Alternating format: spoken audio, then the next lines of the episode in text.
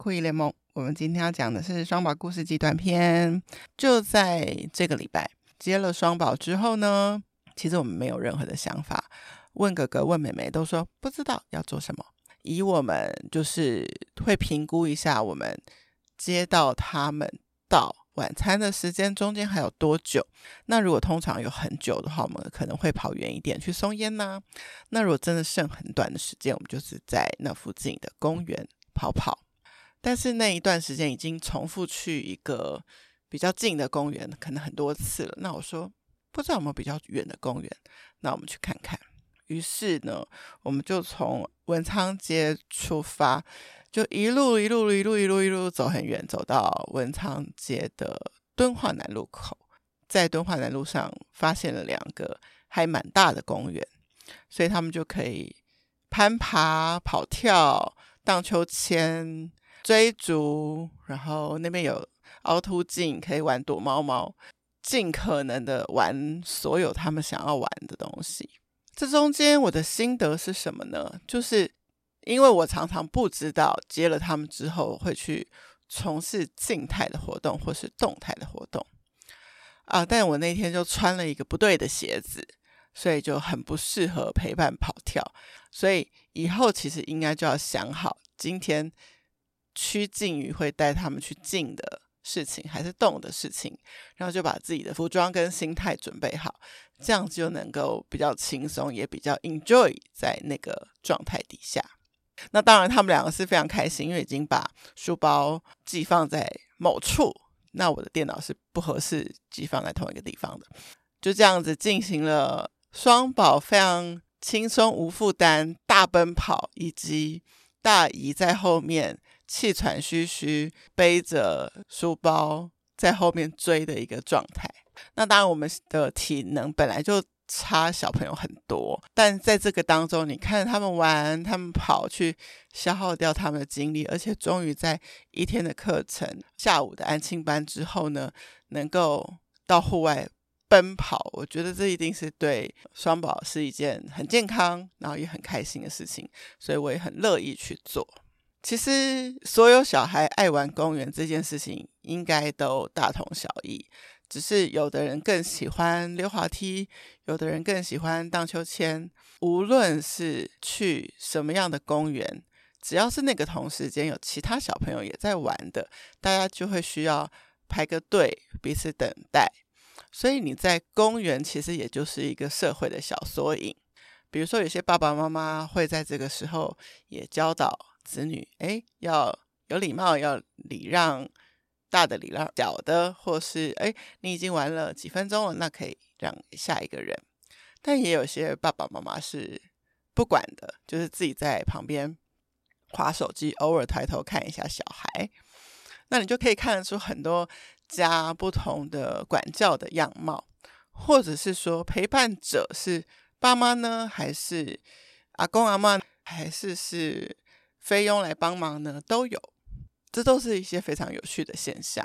那我想起我的朋友，诶，其实他也是有来上过酷姨联盟的妹妹，妹妹的小孩也是超级超级爱公园的，所以他们必须熟悉台北市各个区的路段有什么样子的公园，因为可能。小孩今天说想要有玩沙的公园，或是想要有溜滑梯的公园，或是想要有怎么样的游乐设施的公园，那是不是呃可以在今天他们的行程上就能有一个顺路的符合需求的公园呢？曾经我也带着双宝的妹妹要在民生社区去买红豆饼的时候，遇到过一个超棒的公园。就除非你住在民生社区，你真的是随便走都可以走到非常非常棒的公园。那其他地区，呃，我就不知道了。目前我还没有留意到这件事情。但是因为这一次跟双宝在敦化南路一连遇到两个很棒的公园了之后呢，我就对于公园这件事情开始留意了。除了知道这里有公园之外，我还会想要知道。这里的公园有弹簧的弹跳，因为这是比较少有的一个设施，然后所以会记得哪里有哪里有。那这样子，如果有一天呢，我们就刚好跟双宝来到附近吃饭，或是去呃参加什么行程，那行程前后如果需要杀一点时间的话，我们就可以忙知道，哎，我们可以去哪一个公园。我曾经也想过说，哎，是不是应该要有一个公园藏宝图，或是一个台北市儿童公园的攻略？这就让我想起曾经有一个我去 TED 听的一个演讲，有位妈妈，她为了让公园可以有不同的样貌，其实曾经写过一个这样的计划。她觉得台北市的公园不该都是制式的塑胶的那些游乐设施，然后重复的摆放在不同的地方而已，就让我想起这件事情。当然，我们现在就看到了更多的共融式的公园出现，所以每个公园有它各自的特色。所以，也许我们可以来找找看，是不是有这样子的一本台北市或是台湾公园的攻略，然后让大家可以参考。就是随时你想要一个什么样的公园的时候呢，你就可以查询得到。今天想讲这个故事，除了提到诶突然的一个灵感，想要去公园，还有以及随时应该要准备好一个可以运动的状态陪伴小孩之外呢，我有一个很有趣的心得，就是要经常经常的陪他们在路上散步。这个散步不是只是为了体能的散步，而是在这个散步当中观察以及问他们问题。然后去理解他们的认知到什么地方，然后下一次呢，又可以再堆叠那个认知。比如说，我们去了一间有卖文具啊，就是比较有设计感的物品的店，然后就会跟他们有些对话。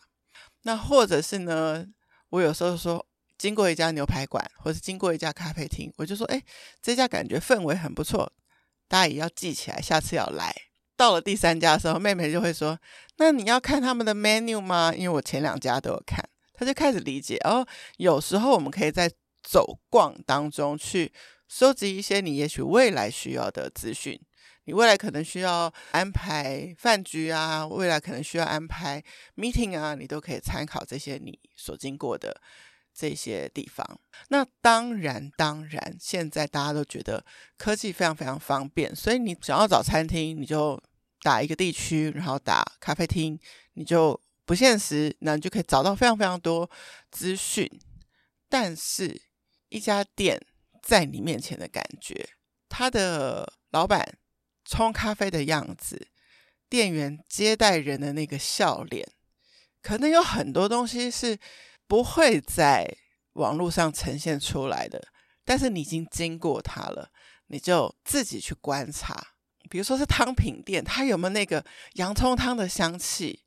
那它是咖啡厅，它有没有那个精品咖啡的磨豆的香气？这都是你可以亲身走在这个巷弄间去感受的。好，更有一个有趣的地方就是，我们其实走到比较离他们生活圈比较远一点点的地方，在回头的时候呢，你就会问他们说：“这段路你认得了吗？”还没。那这段路你认得了吗？还没。那我就开始跟他介绍，这是什么学校？比如有一个帽子专卖店，有一个是我们曾经一起去吃过的夏威夷铁板烧。